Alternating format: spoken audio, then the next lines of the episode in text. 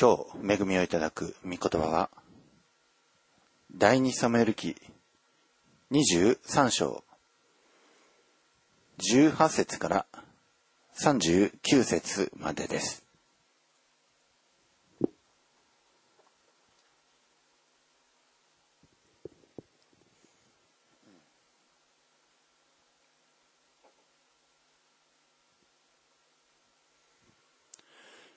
第二サムエル記23章18節から39節えー、はじめに18節と19節をお読みいたします。チェルヤの子、ヨアブの兄弟アビシャイ。彼は3人の頭であった。彼は槍を振るって300人を刺し殺して、あの3人と共に名を挙げた。彼は3人の中で最も誉れが高かった。そこで彼らの長になった。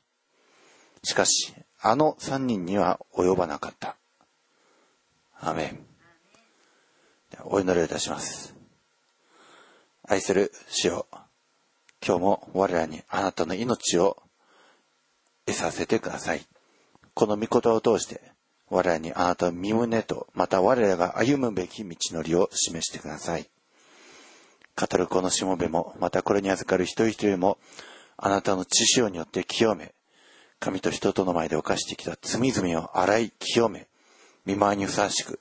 聖なるものとして整え性別し、あなたの命に預かるにふさわしくしてください。これからのすべてをあなたの御手にお委ねし、期待して私たちの愛する主イエス・キリストのお名前によってお祈りをいたします。アーメン。えー昨日の箇所では、ダビデの勇士たちの中の特に誉れが高い3人、えーまあ、彼らの活躍についてみました。で、えーまあ今日の箇所では、えーさらにですね、えダビデの勇士たちの名前が連なっております。えー昨日は3人の名前が出てきましたけども、えー今日はもう2人の、えー名前が特に、えー23節までのところに記され、えーそしてさらに24節以降39節まで、えーさらに35人の名前が連なっております。で39節の最後では、えーまあ、全部で37人である、え書いております。えまあですから8節からえーこの39節えまでのところでえ出てくる名前、え結構名前が出てくるんですね。でですので、まあ、この中で3人とか30人とか、えー出てくるんですけども、まあ、その中で、えーまあ、その中には、えー死んだ人もおれば、また生きたまま、えー名を連ねて、そして、えー死んで、さらにもう、え何人かその30人の中に加わった人がいたり、まあ、そういう形で、ダビデの部下の中には、まあ、本当に多くの勇士たち、えそれが、ね、変わるがある、え交代で、えこのダビデを助け、また、そしてこのイスラエル全体のために、イスラエルという国を立て上げる、また守り、また敵に対して勝利をする、その上で、多くの人々が用いられていったわけです。イスラエルという国のその功績は何もダビデ一人の技ではないんですね。えーこのダビデの名前が非常に、ね、高く挙げられてはいるんですけども、でも、神の国の立て上げは誰か一人の人間のその活躍によって立てられるものではないんです。あの、使徒行伝以降、ねあの、パウロの活躍が目覚ましく記されてるんですけども、でもその背後に多くの働き人たちがおり、もうすでにね、パウロが、えー例えば、ね、ローマに行った時にはもうすでにパウロではない別のキリスト者がローマに福音を伝えて、で、そして教会が建てられて、ね、その、えー信仰が非常に素晴らしい、ねえーそういう形で、まあ、ですから福音伝道は何も、パウロ一人の手によってではなく、パウロの背後に、ね、名も知られぬ伝道者たちがいて、そしてもうすでにヨーロッパ全体に福音を伝えていく、その働きをしたわけです。ですから、この第二サムエル記の最後の方に、その、ダビデと共に活躍していった勇士たちの名前が記されている。これは非常に意義深いことです。えー、この18節19節のところには、えツェルヤの子、ヨアブの兄弟、アビシャイのことが記されております。このアビシャイは結構ですね、あの、初期からダビデの友として使いました。サウル王、ダビデが討ち取る機会が2度訪れたんですけども、その2度目のところ、サウロとその部下たちが全員もう眠りこけて、で、ダビデが、いつでも殺せる、その状態の時に、この、ヨアブの兄弟、アビシャイは一緒に行って、で、それでね、サウルが寝てるのを見て、ね、どうか私にあの、えサウルを殺させてください。あの槍でね、つかせてください。二度もね、損じることはありません。そのように申し出て、ですからダビデが、えー、誰か一緒に私とあの、ね、サウルの陣営の中に下って様子を伺っていく者はいないか、ね、そういうふうに尋ねたところ、このヨアブの兄弟アビシャイが名乗り上げて、まあ、ですから、えー、ダビデと本当に一緒にいつもいたわけですね。このヨアブの兄弟アビシャイはしょっちゅう名前を連ねて、えー、ね、あの、アブシャラムの謀反の時も、えー、そうでしたし、また、えー、21章の方で、ダビデが、ね、危ない目にあった時もこのアビシャイに助けられました。彼は3人の頭であって、でそれで彼は槍を振るって300人を刺し殺し、あの3人と共に名を挙げた。しかし、えー、まあ、あの3人には及ばなかった。ね、ですから、あの3人、えー、まあ、前回のところのあの3人は、もう非常にもう一人で一気当選のような戦士たちで、でそれで腕力においても武力においても、えー、非常に優れて秀でてはいたんですけども、でもこの3人を、え、の頭であったのは、このツレの子アビシャイでした。ですから腕力は高くても、でも政治力にはおいては、あるいは、ね、人を指揮したり、あるいは部下を指導したり、ね、人望が厚かったり、ね、そういう面においてはきっとこのアビシャイの方が上で、で、それでこの3人の長にアビシャイがなったことでしょう。え続いて20節から23節のところでは、エホヤダの子ベナヤが登場します。エホヤダの子ベナヤは、カブツエルの出で多くの手柄を立てた力ある人であった。彼はモアブの二人の英雄を撃ち殺した。また、ある雪の日に、ホラー穴の中に降りていって、おじしを撃ち殺した。彼はまた、あの堂々としたエジプト人を撃ち殺した。このエジプト人は、手に槍を持っていた。彼は杖を持ってその男のところに下って行き、エジプト人の手から槍をもぎ取って、その槍で彼を殺した。エホヤダの子ベナヤはこれらのことをして三勇士と共に名を挙げた。彼はあの三十人の中で最も誉れが高かったが、あの三人には及ばなかった。ダビデは彼を自分の護衛長にした。えーまあ、このベナヤについて記されております。モアブの二人の英雄を撃ち殺し、またおじしを殺し、さらに堂々としたエジプト人をね、杖でもって向かっていて、で、それで、えー、その槍で、えー、撃ち殺した。で、さらに、えー、彼は30人の中で最も誉れが高かった。けれども、あの3人には及ばなかった。で、こうして、え、まあ、ダビデは彼を自分の護衛長にして、えー、ちなみにこのベナヤは、えー、このダビデが死んだ後、ね、ソロモン王の時代において、ね、ヨアブがですね、殺されるんですね。ヨアブがダビデに仕えていた時代、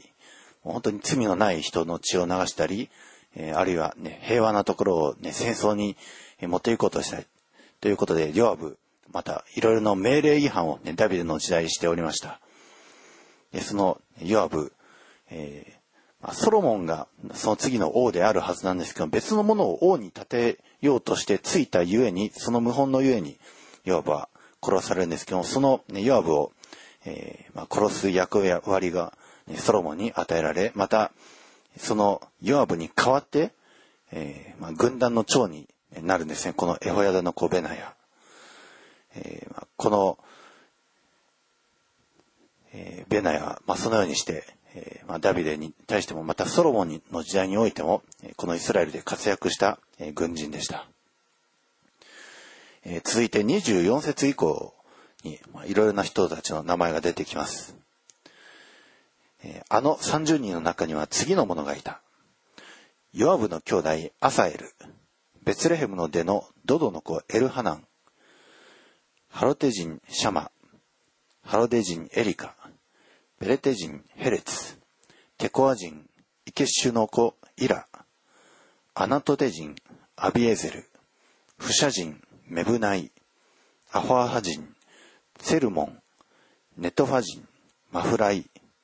ネトファ人バーナの子ヘレブ、ギブアの出のベニヤミン族リバイの子イタイ、ピラトン人ベナヤ、ガアシュの谷の出のヒダイ、アラバ人アビ・アルボン、バルフム人アズマベデ、シャール人、あ、シャールビム人エル・ヤファバ、ヤシェンの子ら、ヨナタン、ハール人シャマ、アラル人シャラルの子アヒアム、マーカ人アハスバイの子。エリフェレテ、ギロ人アヒトフェルの子エリアム、カルメル人ヘツライ、アラブ人パーライ、そばの出のナタンの子イグアル、ガド人バニー、アモン人セレク、ツレラの子のヨアブの道具持ち、ベーロテ人ナフライ、エテル人イラ、エテル人ガレフ、ヘテ人ウリア、全部で37人である。えー、まあ、ここに、え、名前が出てくるんですけども、でも、えー、まあ、このうちのですね、アサエルと、また、あえー、24節のアサエル、また、え、この39節のヘテジン・ウリア、彼らは、え、死にます。ね、アサエルは、えー、セレの、ね、3人の兄弟のうちの、1人でしたけれども、でも、あの、サウル王の将軍アブネルと戦った時にアブネルに、刺し殺されて死んでしまいました。またこの39節のヘテ人ウリアは、えー、ね、ダビデのによって暴殺されてしまいましたね。まあ、ですから、ここに出てくる名前30、え、この8節から39節まで、まあ、合計で39人名前が出てくるんですけども、でもそのうちの2人はま死んでしまいましたので、まあ、ですから合計してま37人ということでしょう。そしてあの30人、えという名前、えー、まあ、24節に、えー、あの30人には次の者がいた。あるんですけども、でも最後には37人あります。で、そのうちの、まあ、ですから2人は死んで、まあ、残る5名が、えー、まあ、要するに8節から23節に出てくるこの5名。まあ、というわけで、まあ、合計37人、えー、ということになったのでしょう。で、ここで、えー、まあ、外国人の名前も出てきます。また、えーその中において、本当にダビデがね、暴殺してしまったヘテ人ウリアも、この中に名前を連ねております。また34節の、このアヒトフェルの子エリアム、ギロ人アヒトフェルといえば、あの、アブシャラムと一緒にダビデに謀反を起こしたあの天才的な軍師ですね、アヒトフェル。その子エリアム。エリアムの娘が要するに、あのバテシバです。ですから本当に、このダビデと共に戦った勇士たちの中にはいろいろな背景、いろいろなドラマがあったわけです。本当に現代の教会の中においても、本当にいろいろな、えー、賜物を持った人たちがおり、またいろいろなドラマがあり、ねその教会の中においても、いろいろな、えー、思わしくないことも起こったりしますけれども、でも、えー、本当にその中において、もし悪いことをしたのであるならば、ダビデのように悔い改めて、そして、えー、また、いかに、もともとが外国人、違法人であったとしても、この中に、ダビデのその勇士の中においても、ヘテ人ウリアはもともとヘテ人という、カナン人でしたし、また、ガド人といえば、ペリシテ人ですね。また、モアブ人、あ、アモン人、それもまた、もともとは違法人ですけれども、でもそれでもダビデに仕えて、ダビデと共に戦って、名前を挙げました。ダビデは本当に違法人をよく用いました。まあ、別に違法人の方をひいきにしたからということではなく、主を恐れ敬う人であり、そして、ね、主の信仰にあって進み出る人であるならば、もう積極的に分け隔てなく用いたんですね。この30人の中においても、まあね、19節ではベニヤ民族、なんとかの子、イスラエル十二部族の名前が出てくるのは、方がむしろ、何か珍しいような、まあ、もっとも、えー、何人何人書いてあるんですけども、だからといって、もともとが違法人だったというわけでは、えー、ないんですけれども、いろいろな背景を持った人たちが、本当にダビデに仕えた。まさしくダビデはイエス・キリストの雛形で、イエス様は本当に外国人たちによって、ね、誉れが高く、えなったところが本当に多くあります。あの十字架につけられた時も、ね、イエス様が誠に神の子であった。称賛したのは百人隊長、ね、ローマ人でしたし、またイエス様の十字架を共に担ったのは、ね、あのクレデン人シモンでした。本当に違法人たちによってイエス様は高く上げられていきました。えー、このえー、第二サムエル記の終わりの方に、ね、いろいろな人たちがダビデを支えた。今、現在のこの教会においても、本当に多くのいろいろな背景を持った人たちによって、え、支えられております。教会は、ね、キリストの体であり、ね、それぞれでは、えー、部分になっております。ね、みんな一人一人違った賜物の現れを持っておりますね。ある人は、ね、予言の賜物を持ち、ある人は霊を見分ける力、ある人は威厳を語りますし、ある別の人は威厳を解き明かす力がある。手を置けば癒される、癒しの賜物が与えられている人もおりますし、またある人はね、知恵の言葉、また知識の言葉、それが与えられている人もおります。それぞれが違った賜物の現れを持っておりますけれども、しかし、御霊は同じ御霊です。ただ、一人一人にその賜物が、えー、与えられていく、その現れ方が違うんですね。ですから、ある人は力が強くて、ある人は弱い。けれども、その弱いと見れる部分が実はなくてはならない体の器官であったりするのと同じように、ね、私たちは、ことさらその弱い人をたっとんで、で、それで、もし弱かったらそれを、ね、フォローして強めて、そうして互いが互いを立て上げて、こうして体全体が、ね、キリストという体全体が立て上げられていくわけです。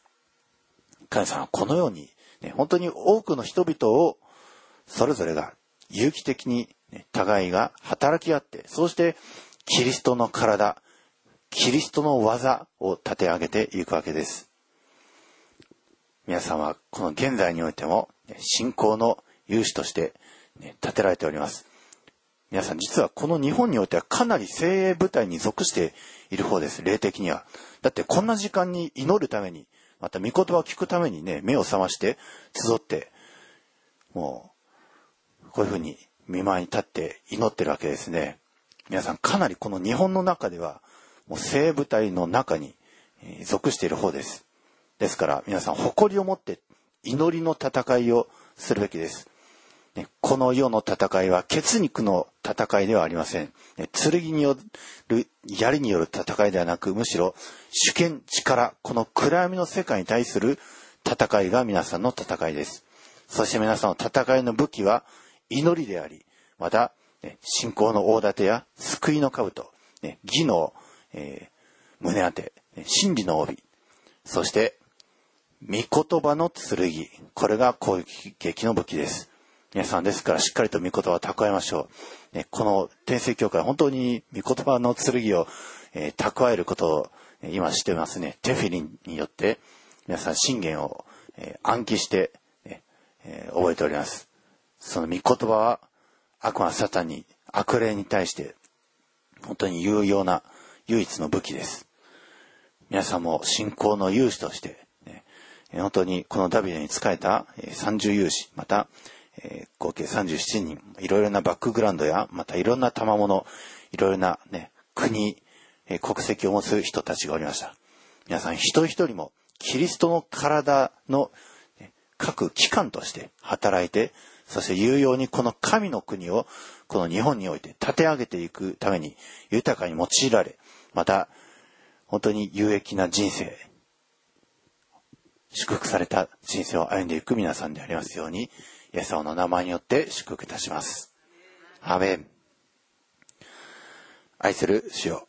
このダビデの勇士たちを見ていきました。いろいろな背景がありました。またそのダビデの勇士たちの中においても、本当に望ましくないことが起きたりもしました。ダビデ自身もこの三十勇士のうちの一人を暴殺してしまいました。しかし彼は後に悔い改めて王座を捨てられることはなく、本当にそのダビデに与えられた神の国の立て上げ、それを彼は全うしました。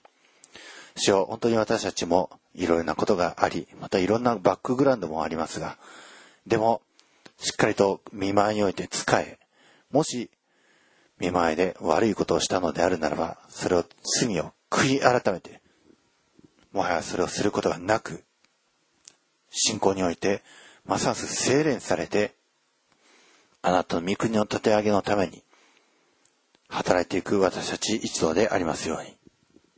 誠にあなたの訪れが近いことを私たちは思います。世の終わりが近づいております。御国の福音が伝えられるべきところへと伝えられるように、主よ私たちも本当にこの日本というこの戦いの場において、しっかりと見舞いに立ち、御言葉の剣を振りかざし、祈りの領域において戦いを仕掛け、そして戦いにおいて勇士でありますように、どうかあなたがこの信仰の勇士たち一人一人を祝福してください。守り強めてください。多くを勝利し、多くを分取って、この日本の兄弟姉妹たちにその分取りの地を分け与えることができますように、どうかあなたが助け祝福してください。今日いただきましたこの御言葉に感謝して、私たちの尊き主、イエス・キリストのお名前によって祝福してお祈りをいたします。アーメン。ハレルヤ愛する天皇と様、あなたの皆を褒めたたえ感謝いたします。主はキリスト生きておられる神の御子、このイエス様が私たちの主であり王であることを宣言します。旅でのように主を主体求める信仰を与えてください。旅でのようにあらゆる時、あなたの皆を褒めたたえ、呼び求める信仰を与えてください旅でのようにあらゆるあなたの創造されたものを見てあなたの良き身胸をよく知る私たちでありますように主をあなたが祝福してください。旅でのように私たちの信仰も主をあなたへのまっしぐらな信仰でありますように。そしてあなた自身が私の心にかなったものと旅でを主をあなたを褒めておられました。私たち自身もあなたの御心にかなったものそして主の御心に良しとされた私たちでありますように私たちの見るところ聞くところ思うところ志すところをあなたはまっすぐにしてください。主の皆を褒めがたえ感謝いたします。旅でに使わされた働き人たちがたくさんいました。主を本当にこの時代を生き抜くためにまたこの時代をイエス・キリストにあって導くために必要な働き人がいます。主は私たち、もうすでに用いられている働き人たちに、その右へと左へと、主よ、あなたが良しとされた人をあなたが送ってください。そして共に主の栄光を働くことができますように祝福してください。今日のこの言葉を感謝して私たちの主イエス・キリストの皆によって感謝して祈りました。アーメン